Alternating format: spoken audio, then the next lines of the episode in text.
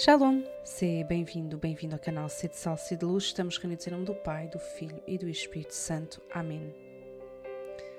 Hoje é sexta-feira da segunda semana do Advento e vamos escutar este trecho do Salmo 1. Feliz o homem que não segue o conselho dos ímpios, não se detém no caminho dos pecadores, nem toma parte na reunião dos maldizentes, mas antes se compraz na lei do Senhor e nela medita dia e noite. É como árvore plantada à beira das águas, dá fruto a seu tempo e a sua folhagem não murcha. Bem diferente é a sorte dos ímpios. São como a palha que o vento leva. Ser árvore ou ser palha? Eis a questão. Ou melhor, Eis a escolha que o Senhor coloca diante de nós a cada dia, diante de cada situação, de cada pessoa que vamos encontrar. Ser árvore resistente, com raízes profundas, estável, fecunda, bela, ou ser como palha seca, instável, que o vento leva e que só serve para alimentar os animais. A nossa vida pode ser um, uma destas coisas, ser como uma árvore ou ser como palha seca. E este salmo fala-nos de dois caminhos a seguir: um na vontade de Deus e outro fora dela. E este é o grande desafio da nossa vida cristã: fazer em tudo e com todos a vontade de Deus. Porque a santidade consiste nisso, em fazer a vontade de Deus. Então, hoje a questão que nós podemos fazer a nós mesmos, que nos pode conduzir, é: eu estou a ser palha ou a ser árvore? A minha vida está a ser mais árvore estável, frondosa, com raízes profundas? Ou está a ser mais como palha, instável, sem raiz em si mesma? O que eu procuro para a minha vida é instável ou é estável? O que procuro assemelha-se mais a uma árvore ou mais a palha? Procuro mais a minha vontade ou mais a vontade de Deus? Muitas vezes nós nos questionamos, mas qual é a vontade de Deus? É? Cada vez que nós rezamos o Pai Nosso, nós dizemos: Seja feita a vossa vontade, assim na terra como no céu. Assim na terra, na terra, no mundo, mas na terra do meu coração. Começa aqui na terra do meu coração a ser feita à vontade de Deus, ou pelo menos deveria começar. E para nós percebermos, para nós descobrirmos a vontade de Deus, são necessárias algumas condições e eu gostava de deixar aqui umas, algumas hoje, para que também na tua vida possas ajustar a rota, ajustar a rota do teu caminho. Então, uma das condições é, obviamente, não viver em pecado mortal. Ou seja, viver em estado de graça, porque sabemos que, que o pecado entrava à graça de Deus e torna-nos surdos à sua voz. Pois desapegar-se, desapegar-se do amor desordenado a si mesmo, aos outros e às coisas. Este desapegar-se desapegar é importante, é um largar para poder seguir o Senhor. Por exemplo, quem procura fazer só a sua vontade ou que lhe façam todas as vontades, como uma criança mimada, caprichosa, jamais conseguirá ouvir a voz de Deus, porque se não consegue renunciar à sua vontade, como é que vai conseguir fazer a vontade de outro?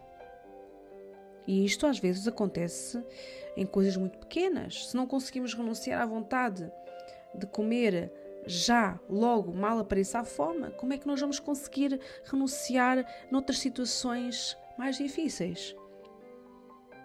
Quem vive preocupado com os outros, com a vida dos outros, com a opinião dos outros, dificilmente fará a vontade de Deus, porque o seu desejo é satisfazer os outros, satisfazer a vontade dos outros, que os outros apreciem, que os outros estejam bem com ele, então não vai fazer a vontade de Deus. Um jovem que esteja mais preocupado em fazer a vontade dos pais do que a de Deus pode vir a passar ao lado de uma vocação sacerdotal ou de uma vocação religiosa. Uma pessoa que esteja mais preocupada em fazer a vontade da família pode passar ao lado de uma vocação matrimonial.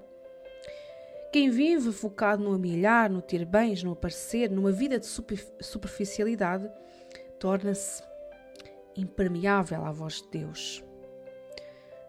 Torna-se impermeável à graça de Deus. Deus passa, Deus fala, mas a pessoa não escuta. Está com demasiado barulho dentro dela.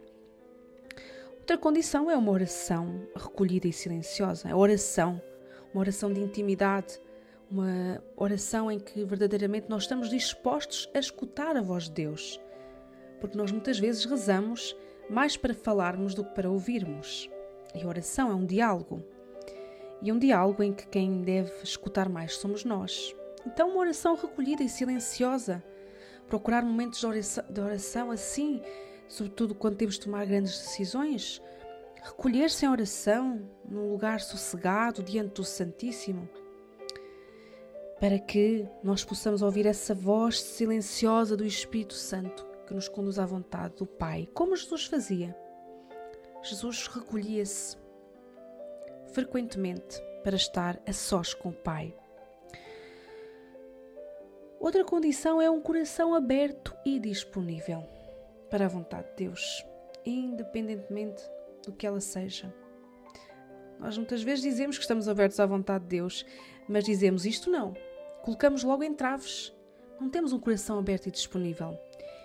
E uh, isso é necessário, esta disponibilidade interior para acolher a vontade de Deus. Se for para me mandar para a esquerda, que eu esteja disponível para ir para a esquerda. Se for para a direita, que eu vá para a direita. Uh, ainda que me pareça inconcebível, que me pareça impossível. Às vezes o Senhor uh, indica-nos direções e missões que à partida nos parecem impossíveis mas Ele também não nos pede para fazer tudo. Ele pede-nos a confiança, a disponibilidade interior, a abertura, a abertura ao Espírito Santo, a abertura às suas surpresas. Outra condição é a docilidade à palavra e à lei de Deus. Não resistir às orientações que o Senhor nos dá, seguir os seus mandamentos, que são sempre mandamentos de amor, que não são como quem manda, mas como quem conduz. Conduz por amor. O Senhor conduz-nos por amor, no seu amor. E seguir a sua lei é o primeiro passo para estar na vontade de Deus, para a santidade. Então, esta docilidade, deixar-se conduzir pelo Senhor, ou, numa só palavra, obedecer ao Senhor. E hum, não cair na tentação de se esquivar, de fugir daqueles mandamentos mais exigentes, nem começar a, a criticar ou a selecionar o Evangelho, a selecionar só o que nos interessa e aquilo que não nos, não nos interessa ou que é muito exigente, nós começamos a, a criticar, a retirar, a dizer que é demasiado difícil. A graça de Deus vem em nosso auxílio. Não nos podemos esquecer disso. Depois, ser generosos. Dar-se ao Senhor por inteiro e para sempre, como Maria. Maria deu-se generosamente ao Senhor, deu toda a sua vida, deu até o seu corpo para que o Senhor se encarnasse nela. Então, ser generoso, não viver o seguimento a Cristo como se fosse uma obrigação, como se fosse um fardo que nos esmaga, ou fazendo cálculos, queixar-se constantemente, colocando condições. Isso não é ser generoso. E quem se ama, dá-se. Dá-se sem medida, sem cálculos. E para quem ama, nenhum fardo é pesado. Não é, não é pesado seguir Cristo. Ele mesmo nos vai dizer que o seu jugo é suave, é leve. Senhor, neste dia dá-me a graça de te seguir com um coração generoso e dócil.